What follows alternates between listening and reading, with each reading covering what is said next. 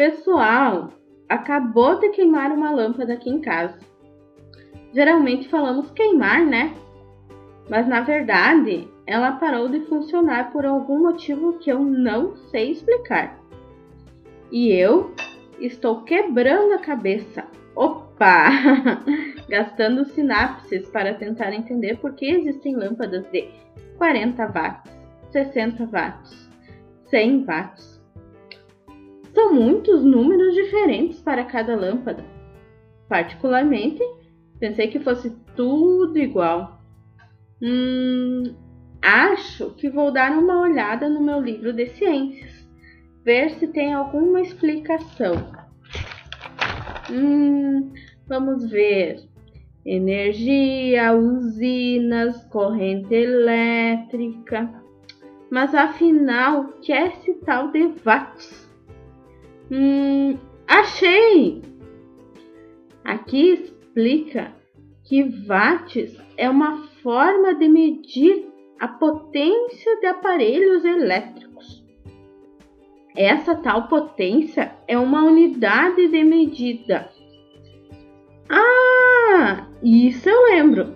Unidade de medida é algo que pode ser quantificado. Muito bem. Então, quer dizer que isso é a quantidade de energia que uma lâmpada pode consumir. Legal! Então, se uma lâmpada de 40 watts estiver sendo usada durante um intervalo de tempo de uma hora, ela vai consumir menor quantidade de energia elétrica que uma lâmpada de 60 watts no mesmo intervalo de tempo. Poxa, quanta coisa interessante! Ah, mas eu já percebi que a luminosidade, ou seja, a quantidade de luz da lâmpada de 60 watts, é maior que a de 40 watts. Ah, que fala que se ilumina mais é porque tem mais potência. E se tem mais potência, é porque gasta mais energia elétrica. Interessante! Agora, também lembrei que quando vamos comprar alguma coisa, como um liquidificador, um chuveiro ou um forno, sempre tem uma etiqueta com a potência do equipamento.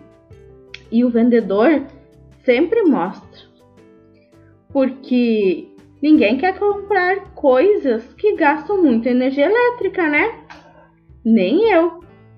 E de agora em diante, eu vou ficar de olhos bem abertos nessa tal de potência. Esse é um recurso educacional da licença aberta, produzido pelas professoras Mônica e Raquel. Para mais detalhes, acesse a descrição.